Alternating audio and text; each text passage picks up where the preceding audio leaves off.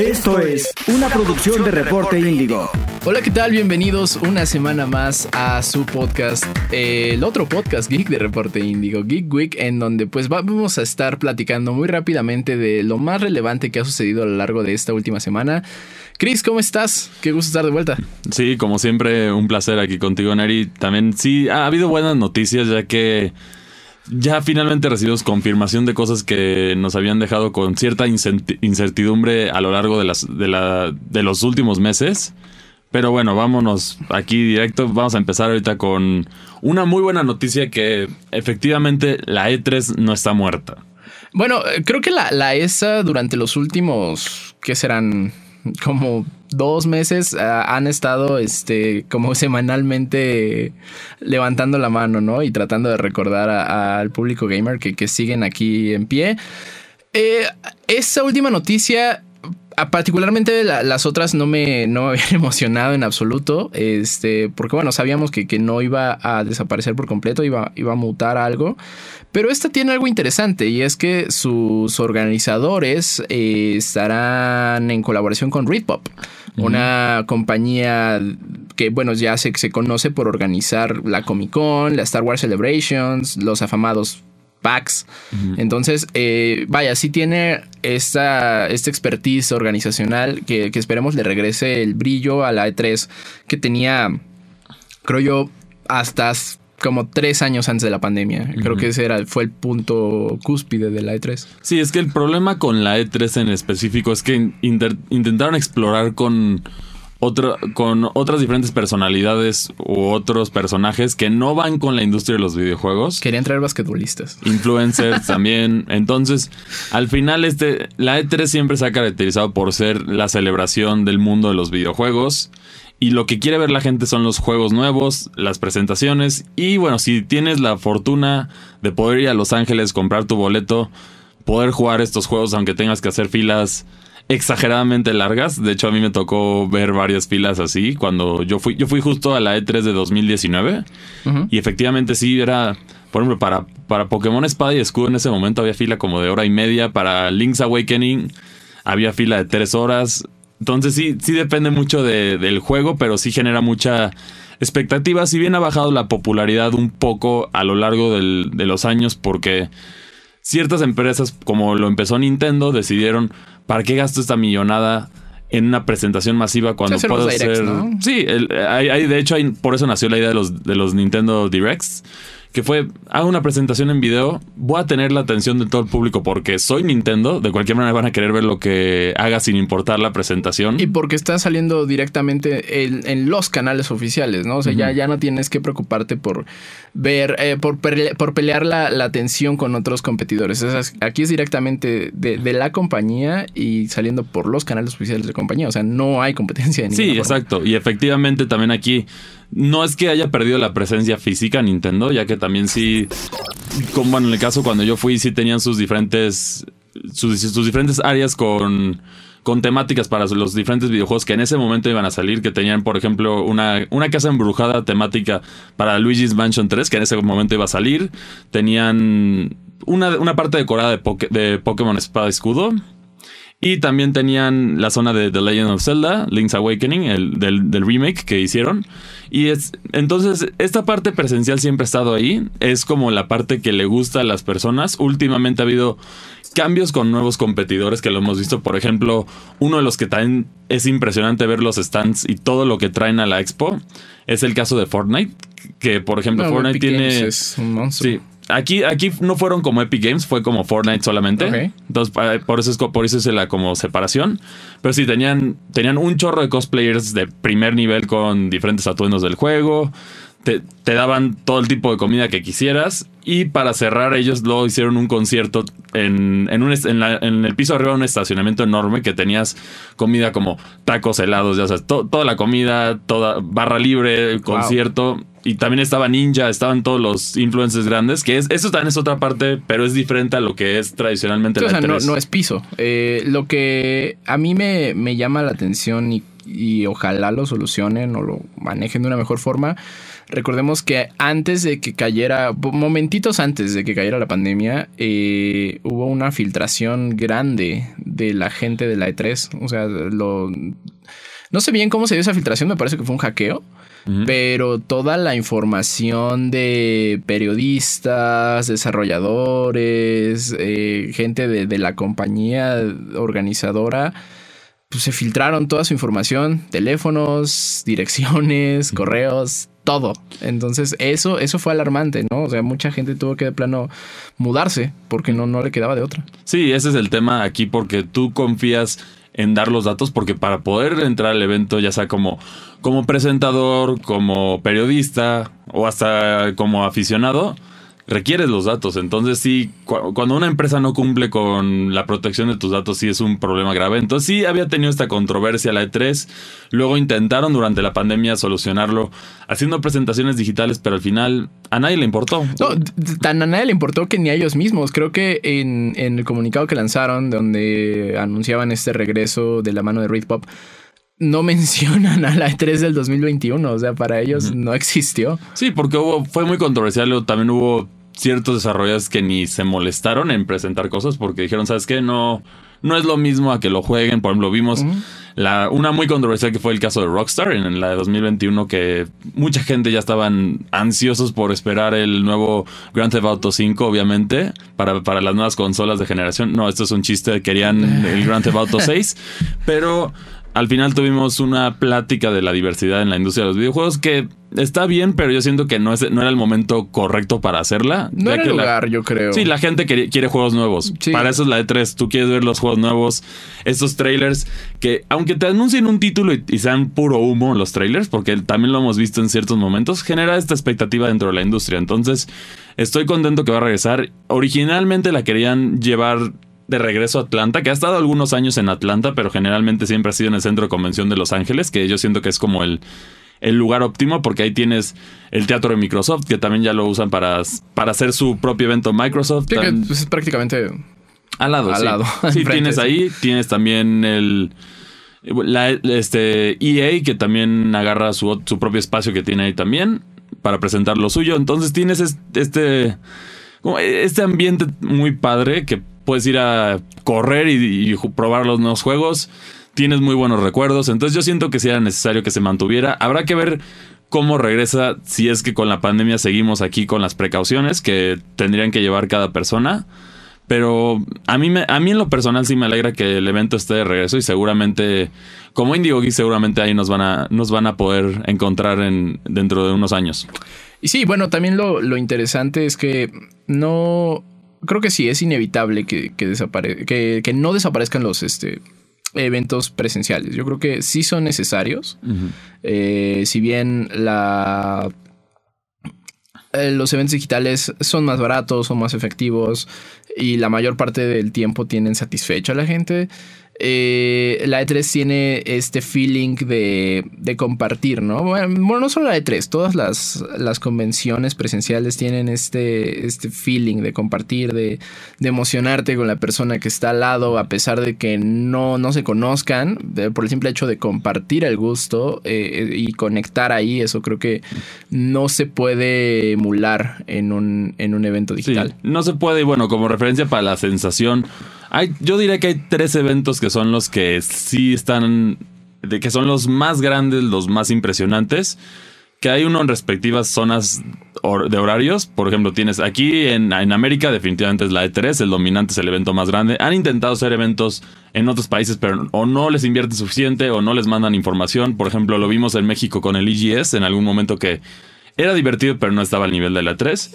Sí. Luego también lo hemos. Luego en, Europa está el Gamescom, que también es, es, otro, es el evento para los europeos, que se lleva generalmente en, si mal no recuerdo, en Colonia, en Alemania.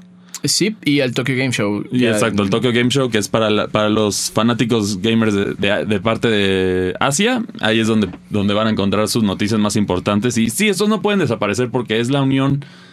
O sea, yo siento que es, es la conexión física entre los desarrolladores y sus fanáticos. E incluso a nivel económico, creo que la, de dinero que mueve sí es sí es una cantidad muy, muy importante. Sí, claro, en especial por los boletos que no son nada baratos Sí. para ir a ellas. Si quieres ir como, como un fanático.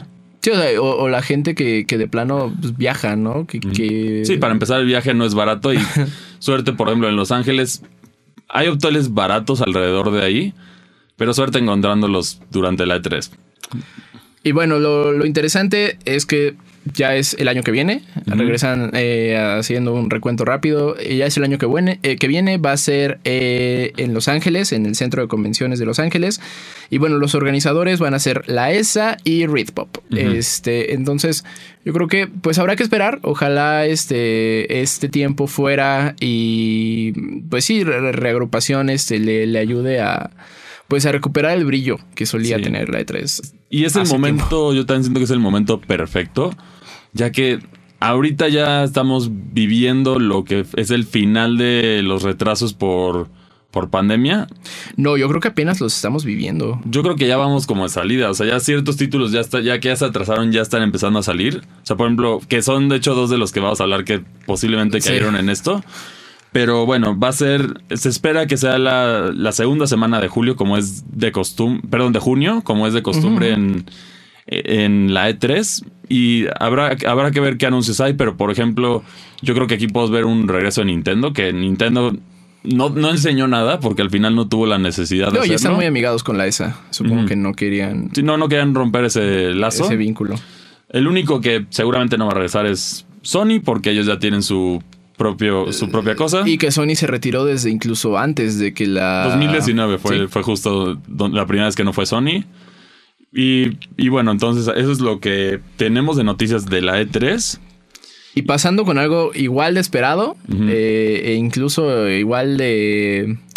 Híjole, no, no sé cómo decirlo, demandado por parte de los fans, eh, God of War Ragnarok, ¿no? Que ya después de mil controversias, poca información e incluso acoso a la gente de Sony Santa Mónica, por fin ya tenemos noticias. Eh, esto se dio a conocer eh, a través de redes sociales, eh, que fue la semana, el jueves, ¿no? De la semana pasada, en donde pues anunciaron que God of War Ragnarok sí sale este año, sale porque sale en noviembre. Así es, justo 2022. sale el 9 de El noviembre. 9 de noviembre de 2022. La verdad felicito a Santa Mónica por callarme la boca porque yo, yo sí estaba segurísimo que se iba a retrasar ese juego. Sí, sí. o sea, Todavía corre peligro. Todavía corre peligro, pero si ya sí. anunciaron fecha, yo creo que ya no se, ya, o sea, no se arriesgarían a mentir con una fecha o un, un estimado. O sea, yo creo que sí ya tienen esto en mente. Quién sabe qué se, qué se va a significar para los desarrolladores, porque esto puede ser, puede representar mucho crunch. No, no, no sabremos hasta después que a lo mejor salga uno a decirnos eh, la opinión del desarrollo, pero, no, pero y que se nota que también creo que la gente de Sony Santa Mónica, al menos ah, en cuestiones públicas, se nota que tienen muchas ganas de que este juego salga, ¿no? Eh, Fue, creo que particularmente el director Cory Barlow, que está muy, muy activo en Twitter. Creo que no, no hay día en el que no tuitee sobre, sobre su nuevo título. sí, además también aquí yo creo que también viene la presión de Sony porque ¿qué hay? ¿Qué hay exclusivo para, para- que Sí, ni siquiera este va a ser exclusivo? Eso, eso es lo controversial que tampoco va a ser exclusivo porque efectivamente va a salir para las dos versiones si no recuerdo. Play 4, Play 5 Ujú. y, y yo creo que pues, en un par de años PC. Sí, sí, seguro. Pero lo- aquí lo que me refiero es que justo no ha habido un. O sea, muy pocos juegos. de- o sea, los que son los exclusivos meros de Sony. Se han, no- se han enfocado en sacarlos exclusivamente para PlayStation 5.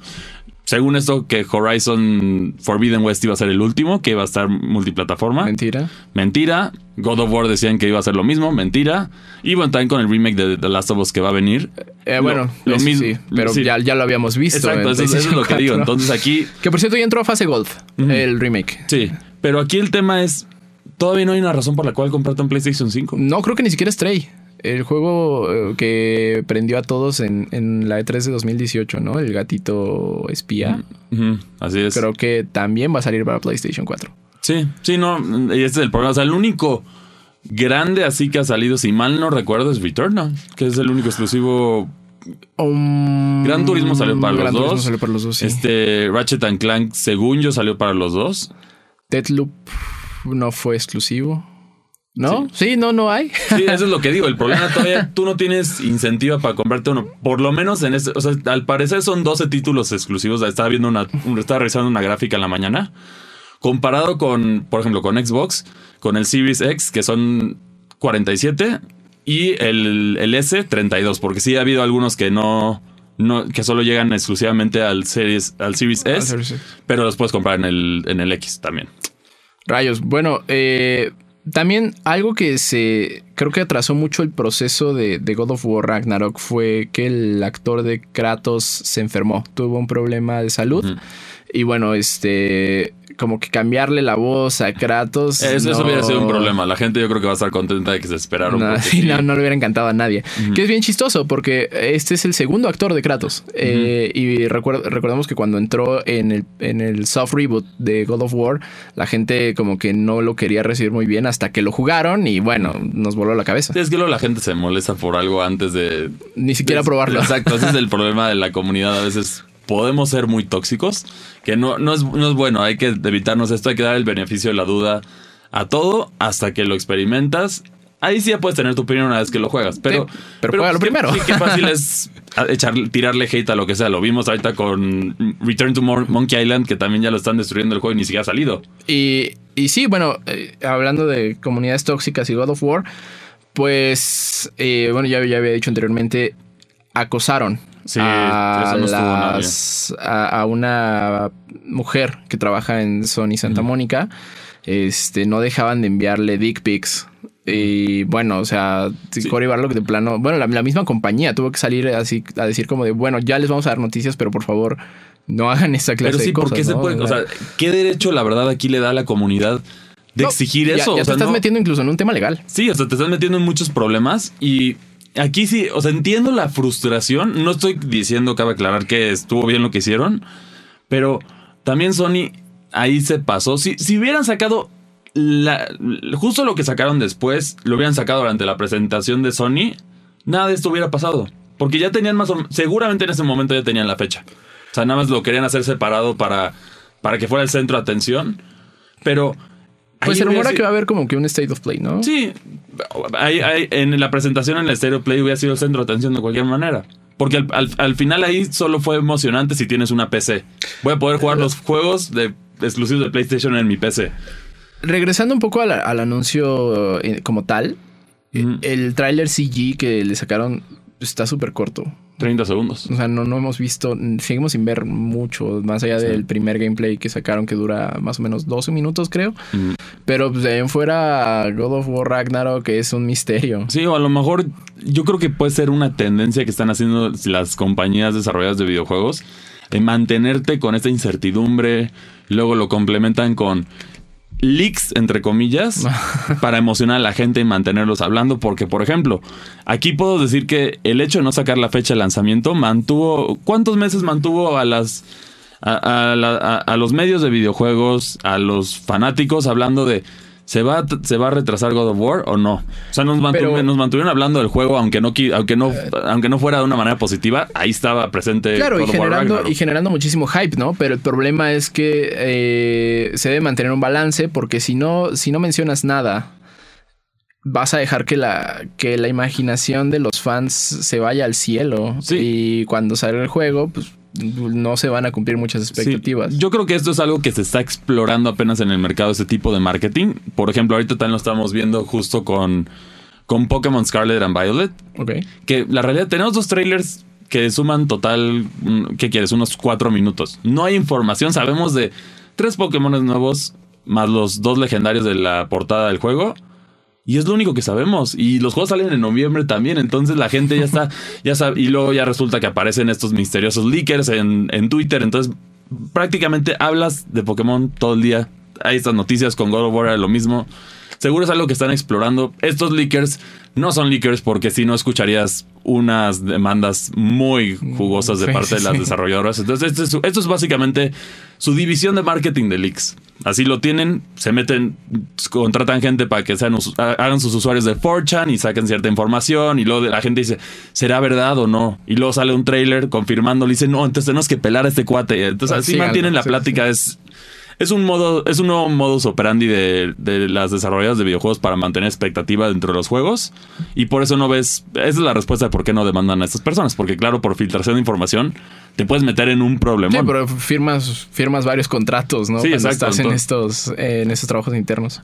Así es. Y bueno, eh, ya nada más por último, pues esperemos el juego salga bien. Sí, Eh, sí, yo- yo el creo que primer sí. juego nos dejó como con muy buena. eh, Mm. ah, lo único que me disgustó de- del 1. Bueno, de, de este sí, de la primera parte de God of War fue que no exploraron mucho la cuestión de jefes, ¿no? Siempre teníamos como que este gigante con su columna de, de piedra y ya. Bueno, las Valkyrias. Las Valkyrias Ah, eran bueno, como el punto las alto. La- son las Valkyrias tema. eran el punto alto, pero al final, si lo ves así, eran como que el mismo diseño de jefe en ese sentido. Sí, diferentes ataques y todo, pero era la misma idea. Y al final, la última que. Sí, yo sí nunca la pude derrotar. No, Ahí yo- sí lo- es la lo única lamento. razón por la que no tengo platinado ese Sí, juego. y justo era la combinación de todas en una, más otras cosas. Pero sí, eh, yo creo que van a aprender y van a darnos más variedad de jefes. Ojalá. El tema es que también la mitología nórdica yo siento que no hay mucha variedad, o sea, le faltan ciertas variedades. O en criaturas, ¿tú crees? O, o a lo- porque la mayoría son como más deidades. O sea, por ejemplo, si quieres ver a Fenrir o, o a la serpiente del mundo, o sea, son deidades que podrían ser jefes, pero una vez que los mates, pues ya no los puedes rehusar en- Sí, sí, claro. dentro, de la, dentro de la saga. Por eso no vimos, por ejemplo, que ya hubieran matado a Thor. Por ejemplo, no lo Sí, puedes- bueno, supone que Thor va, va a ser como el villano, ¿no? Sí, De exacto. esta- a Thor, a Odín, o sea, a- bueno, Loki sabemos ahí, vamos a... Ajá. Bueno, spoilers, ya, Sí, ya lo spoilers, ahí... el- aparentemente el hijo de Kratos es- va, a ser Loki, Loki. pero es, es esta- es- esto es lo que decimos que estas deidades no las van a sacar. Entonces, si tienes tus gigantes, tus trolls, tus, eh, tus personajes de la mitología nórdica, pero también luego hay como que. Yo siento que no hay tanta, tanta extremidad de variedades como lo es en el caso de, de la mitología griega. Ok. Pues bueno, sí, ojalá solo haya un poquito más de variedad. Sí, Este, pero es, el- es- es como un detallito, porque la verdad sí es un juegazo. Si no lo han jugado, Uy. ah, ahí pueden aprovechar su el PlayStation, PlayStation 4, Plus, PlayStation o, o el 5, PlayStation Plus Extra. estar Ahí en viene. Su, o su PC, o sea, ya, ya, puede, ya hay varias oportunidades Sí, para la- jugarlo. la- la- bueno, si lo quieren ver, la forma más barata, paguen tres meses o un mes de PlayStation Plus Extra, lo descargan, lo juegan y ya. O sea, Sí. si, si lo quisieran así, esa es la solución más barata en caso de que, los- de que les interesara jugarlo y no tienen tanto dinero para comprarse el juego, porque Y están a tiempo, están a tiempo porque pues hasta noviembre sale God of War Sí, Ragnarok. sí, y ya más o menos ya van agarrando las mecánicas, seguro van a ser muy similares. Eh, no creo que haya una, mejora visual tan drástica, porque el primero, el, cua- bueno, el pasado se veía muy bien ya. Se ve muy bien y aparte está saliendo en PlayStation 4 también. Entonces, por lo mismo, como que Playsta- ah, el que sea un juego que también va a salir en PlayStation Sí. 4, como que frena un poco Sí, la y, posibilidad y yo de por eso ya que ya corten las alas de eso y ya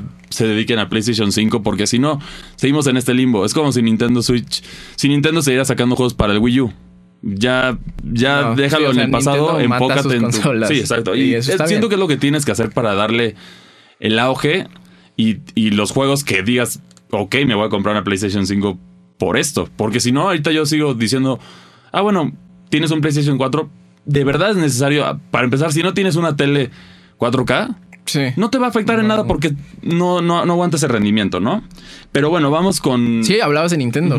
Sí, hablando de Nintendo, ya está en otro juego que también había mucha especulación de si se retrasaba o no, era el de Bayonetta 3.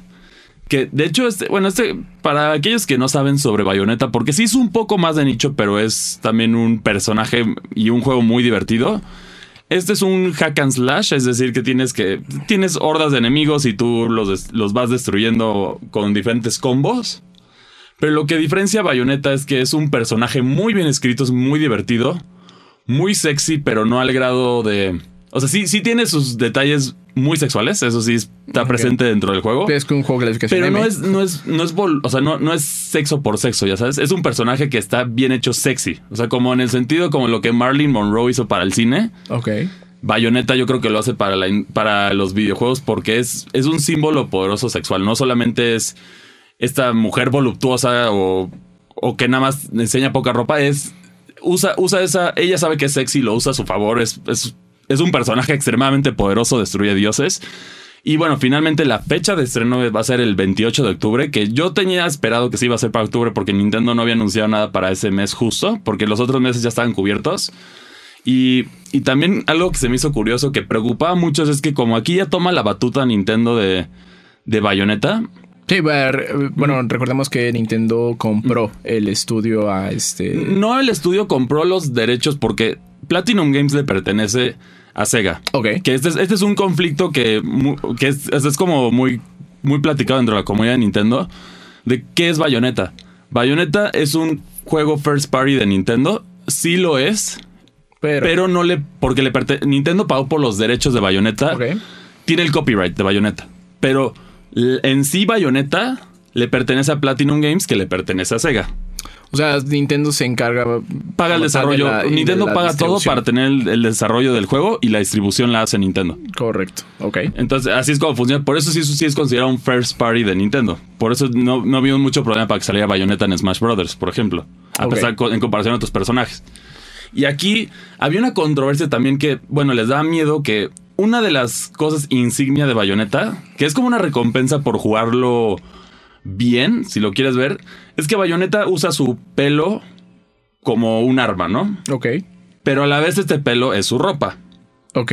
Entonces, entre más combos haces, pues Bayonetta va perdiendo su ropa porque está usando más pelo para atacar a más enemigos. Ok. Y aquí la gente, como los trailers no lo habían enseñado, no habían enseñado en ningún momento de que perdiera ropa bayoneta. Entonces la gente ya está diciendo, no, Nintendo ya lo está haciendo más para niños, no, ya que no es posible que nos hagan esto. O, lo hemos visto con otros juegos de Nintendo que a la hora de llegar a Occidente son censurados. Ok. Lo vimos, por ejemplo, en el caso de, de Xenoblade Chronicles, con los personajes que son Pyra y Mithra, que cuando llegaron a Smash Brothers les pusieron más ropa para que enseñaran menos cuerpo. Ok. Pero aquí Platinum Games dijo, ¿saben qué? Nosotros sí vamos a hacer eso, que de hecho lo, mencionaron con un, con un tweet bastante chistoso. Que, que bueno, decía básicamente, tenía las emojis del durazno. Ajá. Que, que decían que efectivamente esta, esta opción del juego sí sigue vigente. Pero ahora para que no tengas momentos incómodos en, tu casa cuando estés jugándolo, porque ya sabes, la clásica de lo estás jugando y ya Bayonetta está ya, ya, ya, no tiene tanta ropa y pasa o tu papá o tu mamá o, tu hermanita y tú dices, no, eh, no, no. Justo, justo aquí tengo el tweet. Eh, dice, para, la, para que más personas lo disfruten, Bayonetta 3 está equipado con un modo de ángel ingenuo que... ha eh, ajá, de bueno, para, para el juego. Al configurar este modo en on, es posible que se pueda jugar en la sala de estar sin crear una atmósfera incómoda. Exacto, eso es básicamente para que para que no te digan cochino, para alguien, que esté pasando por ahí te digo qué pasó, qué, es este juego, ¿no? Pero, pero está bien, o sea, esa opción está bien. Yo creo que esa es la. sí, no, para que lo use quien lo quiera usar. esa es la tirada que tienen que hacer con la censura, en mi opinión si ya estás pagando un juego, tienes de tener la opción. Yo creo que la opción en ese, en ese tipo de situaciones es buena. Porque hay gente que sabríamos que se quejaría muchísimo si Bayonetta perdiera esta mecánica que también es insignia a lo largo del juego y también es parte de lo que representa el ser sexy de Bayonetta. Entonces, yo estoy a favor de que lo mantuvieran, pero también es, sí, lo también es, incómodo si tienes a alguien que no quieres que vea o que ya tu amigo de, ah, ¿qué onda que estás jugando? Y te, ve, te va a decir, no. Pues, sí, no, creo que, creo que entra a, este gran catálogo que nos están ofreciendo los videojuegos de accesibilidad, ¿no? O sea, desde modos eh, de, daltonismo, incluso para gente que sufra de alguna discapacidad. O sea, esta clase de cosas está, está interesante ah, porque ahora incluso te dice, ¿sabes qué? ¿Cómo quieres jugarlo? ¿no? Ah, regulación de contenido, creo que también sí, es. Sí, aquí va a ser simplemente. La diferencia es, bueno, con los videos que enseñaron ellos es. Es, bueno, con el, con el modo de Ángel Ingenuo, o sea, apagado, básicamente ves a Bayonetta. Se le cae, ves cómo se le va, cómo va perdiendo la ropa para hacer los combos. Y en el, en el modo Ángel Ingenuo simplemente no pierde la ropa, entonces se mantiene así.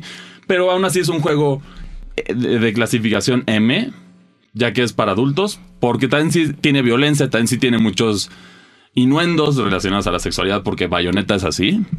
Pero puede sonar quizás, si, si tú me estás escuchando, dices, suena como un juego un poco pervertido, pero no, no lo es así. O sea, tienes que jugar uno de Bayonetta para entender lo que digo cómo ella sí es un símbolo poderoso de ser sexy y, de, del sexo. O sea, pero es, es- yo creo que es la mejor forma de experimentar eso. Que para mí Bayonetta sí queda entre los la- las mujeres las mujeres mejor escritas dentro de la industria de los videojuegos. Es, es poderosa, es, es un personaje interesante y también para porque ahí lo puede haber también yo creo que cierta controversia con algunos grupos que van a decir, "Ay, no, es que se desnuda si juegas bien", entonces es, es- está promoviendo cosas que no. Pero no, Bayonetta yo siento que es es un personaje sexy por ser sexy. Sí, en general creo que la, eh, la comunidad, lo- los fans de- del título lo, lo recibieron bastante bien, ¿no? O sea, porque no, no te quita nada, solo más bien te da un- una... agre- agrega más opciones. Sí, es- pero sí, imagínate si hubieran si lo hubieran quitado, sí hay revuelta en la, en la comunidad. Probablemente, sí, muy probablemente. Porque ahí hubiera sido como censura, ya Nintendo lo que hacen más para niños, bla, bla, bla. Que obviamente, por ejemplo, en el caso de Smash, sí no, no, no sale esta opción porque claramente es un juego familiar.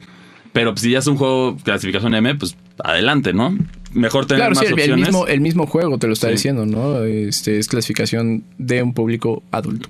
Y bueno, si, si, si no pueden esperar hasta octubre para experimentar lo que es Bayonetta, de hecho, tienes los, el- los dos juegos los tienes disponibles en Nintendo Switch. Entonces, si, si quieren, ahí los pueden comprar y pueden experimentar. Según yo, vienen en paquete el 1 y el 2. Entonces, es, es un Sí. súper trato, ya que son. Son entregas muy sólidas. La verdad, son muy divertidos y, y sí, lo, sí los recomiendo bastante. Y bueno, pues eh, ya nos alargamos un poquito con la conversación, eh, pero eh, bueno, era, era necesario hablar de todo esto porque creo que eran de las tres cosas más anticipadas para este año en el mundo de los videojuegos. Entonces, pues eh, muchísimas gracias por acompañarnos eh, un episodio más aquí en su podcast Geek Week, en donde semana a semana eh, les estaremos trayendo lo más relevante eh, de la semana gamer, pues Chris y yo. Muchísimas gracias por acompañarnos. Chris, ¿en dónde te pueden escribir? ¿Dónde te pueden encontrar? Bueno, a mí me pueden encontrar en mi Twitter, que es arroba cristianmac62. Ahí es donde estoy cotorreando con ustedes. También nos pueden escribir tanto a, la- a las, a las redes de Reporte Índigo o a las redes de Indigo Geek. A cualquiera de las dos nos pueden escribir y ahí, ahí estaremos platicando con ustedes, tanto, tanto Neri y yo. ¿Y a ti dónde te pueden encontrar, Neri? A mí me encuentran en Twitter como arroba sir-bits. Ah, pues ahí este es donde más activo de pronto me encuentro, este, publicando todo lo que... Pues sí, todo el contenido que le tenemos listo para ustedes en Indigo Geek. Muchísimas gracias por acompañarnos y nos vemos la próxima semana. Eh, no sin antes recordarles que, pues bueno, eh, no, no solo tenemos Geek Week, también los sábados a mediodía sale Default, eh, Podcast Geek, en donde, pues bueno, ya eh, con más participantes, este, la conversación se alarga un poco más. Sí. Y pues hay conversaciones muy, muy Sí, y interesantes. también tocamos, bueno, en default, que es, es como el mayor diferenciador, si lo tienen curiosidad, tocamos temas que, que son del mundo geek, pero no exclusivamente mundo de videojuegos. Nos vemos la próxima semana. Bye. Escuchaste una producción de Reporte Índigo.